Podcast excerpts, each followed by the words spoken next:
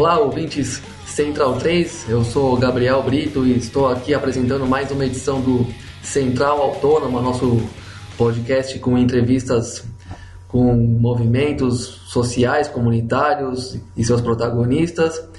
Nessa semana teremos a edição de número 87, na qual falamos com Maria Eduarda Gomes da Silva, que participa do movimento dos secundaristas de São Paulo, participou também da, da ocupação da Escola Estadual Professor Antônio Alves Cruz e vai contar nessa entrevista que você pode ouvir a seguir um pouco da dinâmica do movimento, é, as vitórias, as derrotas, os avanços conquistados. Fala também da continuidade da reorganização por baixo dos panos do ensino público empreendida pelo governo estadual de São Paulo e, enfim, uma boa conversa cheia de boas análises e também um pouquinho do que acontece por baixo das cortinas aí que a grande mídia tem evitado mostrar com mais clareza. E é isso. Convido vocês a escutar a entrevista e continuar prestigiando o nosso podcast que continua firme e forte.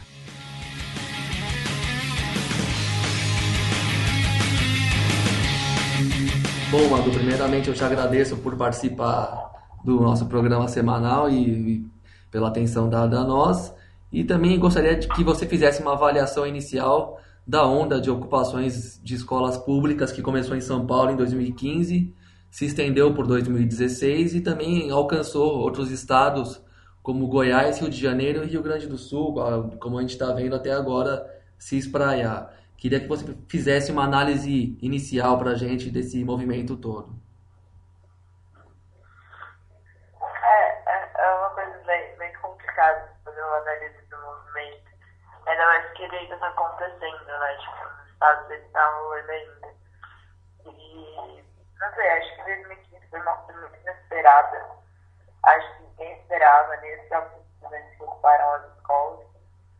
Eles estavam tentando vários meios de manifestação e não eram ouvidos. Teve várias manifestações das ruas antes de ocupar as escolas. E aí, de repente, as escolas foram ocupadas. Com Diadema e aí depois, logo em seguida, quase no mesmo tempo, a escola Fernando Dias e se estendeu uma onda de ocupações. É, e que foi muito louco, assim. É, em 2015. E em 2016 também teve algumas ocupações assim, em São Paulo, né? Mas foi uma coisa muito louca essas, ondas de ocupações. Acho que ninguém estava esperando. É, e é muito emocionante ver que está se espalhando entre os estados, né? E, na verdade, a ocupação é uma tática para se conseguir algumas melhoras na educação. E melhoras é o que a gente mais está precisando, né? Porque a educação pública, infelizmente, está mais secretarizada, né? Ano passado, a pauta era a reorganização e o Alckmin prometeu que não aconteceria e que está acontecendo de uma certa forma, né? Porque acho que foram 1.800 salas fechadas só esse ano. É, não sei, mas acho que a avaliação que eu tenho é que foi uma coisa muito nova, inesperada, e que infelizmente agora já está se fechando com mais, por exemplo, para essa tática, porque o governo e as direções já estão um pouco mais preparadas. É, mas é isso, acho que foi uma coisa inesperada e foi uma coisa que, por exemplo, trouxe bastante pessoas para a escola.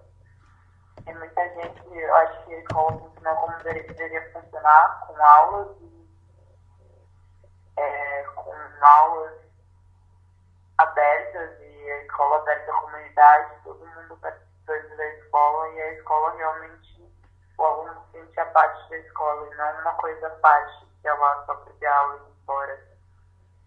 É uma coisa muito louca. Sim. Bom, você disse que essa reorganização continua acontecendo. Queria que você explicasse isso melhor para a gente, para o nosso ouvinte. É, as salas continuam fechadas, é, sendo fechadas, deslocamento de, de turma está acontecendo, enfim, são coisas que estão rolando por baixo dos panos, mesmo que o governo tenha anunciado que ia suspender a reorganização?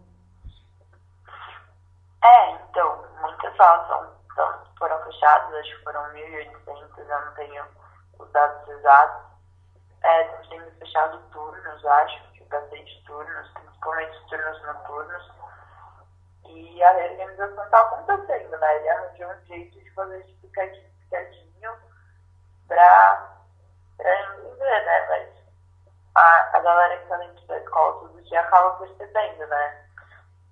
Então acho que é isso. Ele arranjou um jeito de, de passar por baixo do pano. E a gente está tentando achar um jeito de mostrar para a população que é o que está acontecendo, né? Esse ano começou com algumas manifestações, teve algumas ocupações, ela estava fechada com a merenda, acho que talvez não se destacou foi a merenda, mas também ela era pelo fechamento de salas por ela, por essa reorganização passada.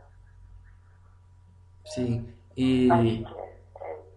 É, é. Certo. E como é que tem sido o relacionamento desses movimentos de ocupações com é, com o restante né, do corpo escolar, né, os professores, funcionários, diretores, como é que está essa relação entre os alunos e esses outros entes aí das, das escolas? Então, a, direção, a relação é sempre muito conturbada, né? A direção não, não gosta de movimentos estudantis. Do meu ponto de vista, a direção não gosta de delas. É, esse ano, por exemplo, na escola eu estava, a gente tentou fazer uma ocupação e teve bastante é, é, incentivação de ódio pela parte das diretoras, assim como em outras escolas, como o DG. E os professores é, é, uma, é uma coisa meio complicada, porque é de caso caso. Por exemplo, lá na escola tem um professor que ajudou muito, que estava Eu acho que, que tem aquele famoso, né? professor também trabalhando na educação. O professor, ano, ano passado, teve uma greve, eu acho que a maior greve de todas. E os alunos estavam com eles. Uhum. Acho que os professores e os alunos estão sempre juntos, assim, essa relação. Tem alguns professores que, infelizmente, eles acabam não estando com a gente. Infelizmente, acabam sendo ódio, como aconteceu no IPG. Teve um oferecia nota para a galera do meu turno bater nos ocupantes. É uma coisa bem complicada. Assim. Tem professor ainda que persegue alguns deles de sala de aula e muitas vezes até por ordem de direção. É, então, é complicado. Do meu ponto de vista, a direção, com a direção, essa, essa base dos alunos que ocuparam, dos alunos que estão se movimentando, é, há uma parte de esforço de direção, mas alguns professores estão na luta, né? Estão na luta pela educação, assim como os estudantes, e são parceiros de luta. Sim. E, bom, como é que você avalia, o que, que pode contar para a gente da postura do governo no diálogo com as demandas de vocês, estudantes? Desculpa, eu não ouvi o Como é que você avalia a postura do governo é, de São Paulo no diálogo com as demandas dos estudantes, na, no, no, no, no, contato com vocês mesmo? Bom, acho que o governo tem que ter o mínimo de diálogo possível, né? Ele, diz que quer diálogo, mas ele nunca, nunca abre para diálogo. Assim. Acho que ano passado ele não abriu quase de nenhuma vez. Assim. É, acho que teve uma vez que a diretoria não foi procurar mas pessoal da galera da Oeste, por exemplo. Então, acho que o, o governo, é, ele não quer diálogo, assim, na verdade. Eu acho que ele só abre diálogo quando ele começa a ficar desesperado demais e olha lá, às vezes nem isso. Acho que o governo não quer diálogo, ele quer expor mesmo as coisas e ele vai impondo, sem perguntar e sem dialogar. Ele tentou fazer as escolas, no Grêmio, só que infelizmente a gente sabe que a iniciativa de Grêmio dele é um Grêmio celeiro, né? Um Grêmio extremamente escolhido pela direção, é, é um Grêmio dentro, dentro de padrões que hoje em dia, por exemplo, não dão mais tão certo. Então, eu acho que o governo não, quer muito diálogo e eu acho que as iniciativas dele são mínimas, quase nulas. Certo. E... Movimento estudantil. Bacana. E, bom, e a questão da merenda, como é que você acha que esse elemento vai pode interferir na questão toda? Você acha que a investigação desse escândalo pode marcar um ponto de virada em toda a questão da educação pública em São Paulo? Ai, desculpa, a gente ficou meio, meio ruim, a ligação não deu uns cortes, eu não consigo entender. Certo. A questão da merenda, como é que você acha que esse elemento interfere em toda a questão? Você acha que pode que a investigação da corrupção nesse caso pode é, marcar um ponto de virada na, na, em toda a educação pública de São Paulo? Eu não sei, eu acho que foi uma vitória sim, conseguir a CPI da merenda, foi tipo, uma coisa que a gente estava pedindo muito. Só que, infelizmente, eu acho que é, os ladrões da merenda não vão ser pegos nessa? Eu acho que eles vão dar um jeito esconder como eles sempre fazem. Mas eu acho que é um ponto de vitória, sim. Assim, a gente conseguiu. Ano passado a gente queria a revogação da realização. Mas, infelizmente, a gente só conseguiu a Mas isso não quer dizer que seja uma derrota. Acho que é uma vitória, sim. Acho que são vitórias. É uma coisa muito complicada, assim, essa, essa questão. Eu acho que é uma vitória, mas. E mas eu acho que ainda não é assim. assim. Acho que eles ainda vão falar e eles ainda estão sim, falam que ainda estão sem merenda. E, meu, a gente ainda está indo para rua, porque infelizmente a gente foi tirada a força e completamente contra a vontade e violentamente das escolas. Então, eu acho que foi uma vitória mas infelizmente a gente ainda não, não teve grandes, grandes avanços enquanto a isso. Acho que a CPI é um passo. Certo. E bom, o que, que você pensa da abordagem e do tratamento da, grande, da chamada grande mídia sobre as ocupações de um modo geral? Como é que você enxerga esse aspecto? Olha, é que, assim, eu normalmente não acompanho a grande mídia, porque até porque em casa a gente não, não, não tem acesso. Mas, pelo que eu vejo, é, é, é, é sempre muito pouco mostrado na realidade. Eles mostram quando tem repressão. E normalmente de um modo de para falar que, que os estudantes estão sendo agindo de alguma forma é, pessimista contra e, e eles foram agressores. Então acho que a grande mídia nunca mostra de fato o que está acontecendo.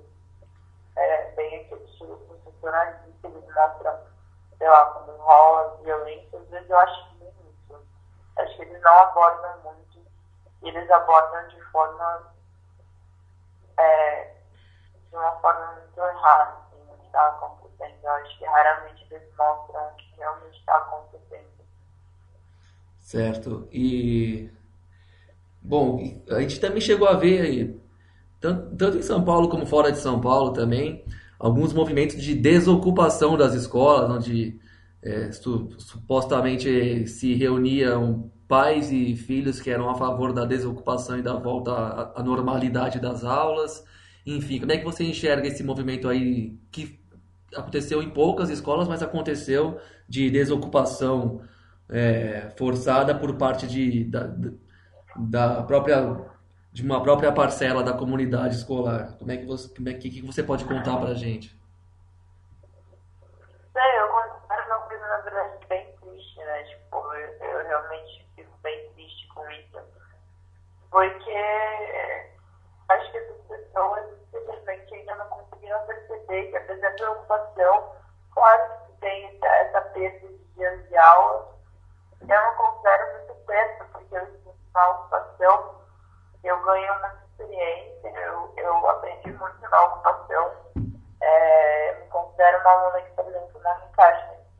da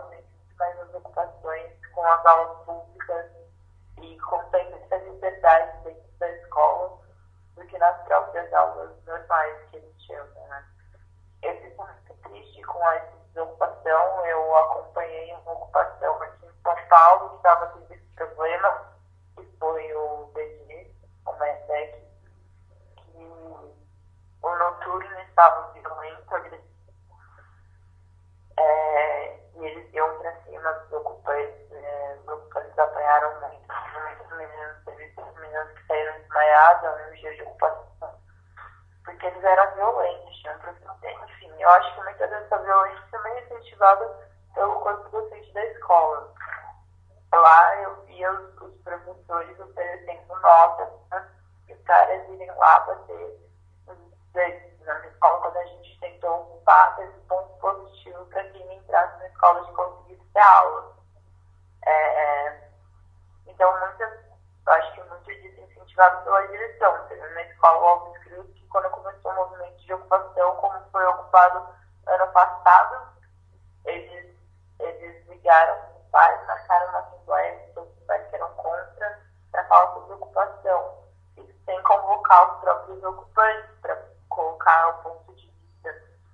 Então, eu, eu infelizmente fico muito triste com isso, porque eu, eu acredito que a ocupação, ela, apesar de ter dias sem as aulas normais, não tem as outras aulas, eu acho que dias sem aulas são para tipo, nem, nem eu vou conseguir aproveitar se ocorrer qualquer melhora na educação que vai vir, é para as gerações futuras. Então, acho, eu fico muito triste com essas pessoas que agem violentamente contra a ocupação e são completamente violentos e ocupam as forças das escolas, porque é uma brutalidade muito grande. É a que eu foi muito grande. E a galera, infelizmente, não queria conversar. Quando você tentava conversar e explicar para ela, muitas pessoas falavam: não, eu concordo com tudo que você disse, mas eu quero certo. Uhum. Então, acho que as pessoas não entendiam muito de que era algum dia sem aulas, mas por uma melhoria geral. Assim. A educação inteira está precarizada e a gente precisa melhorar isso de alguma forma. E preocupando escolas foi um, jeito que eu não sei, eu acho que o óbvio está mais em desespero com as escolas ocupadas do que em qualquer momento assim, que eu vivenciei. Então, acho que ocupar a escola foi uma prática muito grande, muito forte. E eu fico muito triste que as pessoas não, não, não apoiem, não ajudem, porque elas estão estudando em escolas públicas, elas estão vivenciando o precarizada a educação, o quanto tem falta de professores, o quanto tem falta de materiais, o quanto às vezes tem paredes caídas aos pedaços, tem goteiras nas escolas, tem escolas com situações precárias, tem escolas que pegaram fogo até hoje não receberam verbas mal. E eu acho bem complicado bem delicada essa situação. Certo. E bom, para a gente finalizar a entrevista, qual que é o horizonte que você enxerga aí para os estudantes a respeito da continuidade de todo esse protagonismo dentro de um contexto em que o Brasil inteiro está numa enorme crise política, econômica, social, institucional e que claramente afeta a, as políticas públicas da área da educação. Como é que você relaciona uma coisa com a outra e que futuro você enxerga para essa questão toda da pauta dos secundaristas? Desculpa, eu só não escutei o começo, mas eu É tá, tá.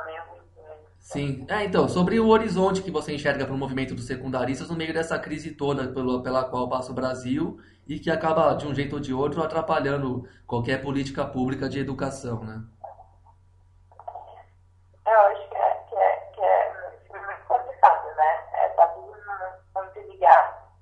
É, e, por exemplo, no primeiro dia que o Temer assumiu, foi, não sei se, se, se a galera acompanhou, mas foi, ocorreu uma, uma desocupação extrema em vários lugares inclusive até com as diretorias das pessoas estavam ocupadas, e foi desocupada de forma mega violenta, tipo, super violenta mesmo.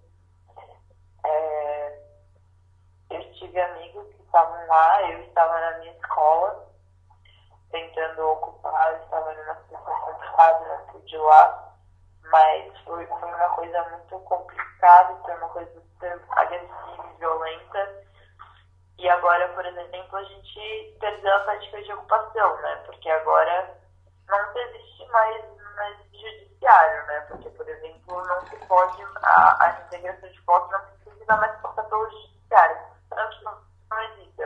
Mais simbolicamente.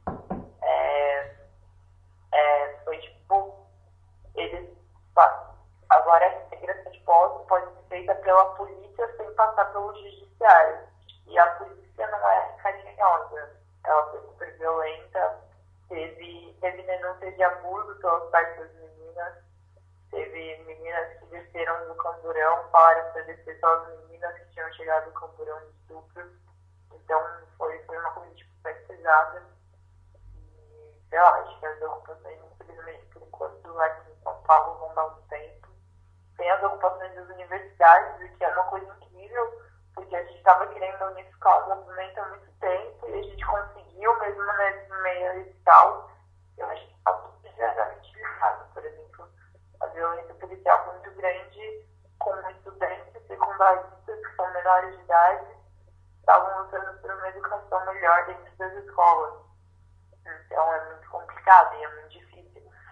É, mas eu acho que mesmo em meio a toda essa situação caótica e confusa, é, em meio a esse caos que está acontecendo em São Paulo, é, a gente vai, vai continuar seguindo a luta. Ou, é, teve um ato, mesmo acho que essa quarta-feira, que acabou com uma violência policial. Teve, teve duas meninas que foram parar no hospital. Eu tive amigas que estão com a perna roxa, super inchada cacetete, porque eles desceram um cacete. É, eu fui atingida por estilhaços de bombas de, de gás de efeito moral. Eu acho que é um momento muito delicado e que agora está tudo muito complicado, mas eu acho que eles não vão parar. Assim. Acho que, por exemplo, violência policial nunca foi um fator que incentivasse a galera. Eles estão aí. Infelizmente, é um momento delicado. A gente, por exemplo, eles marcam a cara, eles filmam a cara policiais e eles vão atrás de você depois. Teve gente no ato que falou que o policial virou pra cara e falou: Eu conheço você, você mesmo que eu vou bater e desceu o cacete na pessoa. Então, é uma coisa delicada. A gente vive num momento muito complicado que antes tinha essa, essas violências é, e era complicado denunciá-los. Acho que agora ficou mais complicado ainda. A, a desocupação da DECO, mim, foi, foi uma coisa super agressiva e que passou por cima de vários direitos humanos e passou por cima de ECA e passou por cima de um monte de coisa e não sei, não, não teve punição para as pessoas que fizeram isso. Então acho complicado. E acho que a esse caos político a gente vai, vai aí, a gente está na luta. E meu, a educação, a educação, infelizmente, eu acho que agora ela só tende a precarizar ainda mais, né? Os cortes orçamentários na educação, né? E mesmo em meio à crise, acho que é algo que meio à crise, não se, se tem cortes complicado e eu acho que está mudando todo o cenário, mas eu fico feliz de saber que tem companheiros que estão na luta. A gente tem os professores de luta que estão com a gente, a gente tem agora a luta dos estudantes universitários e a gente vai continuar nas ruas e vai arranjar outros jeitos de, de fazer, fazer ser ouvido. Tá legal, Madu. Acho que é isso.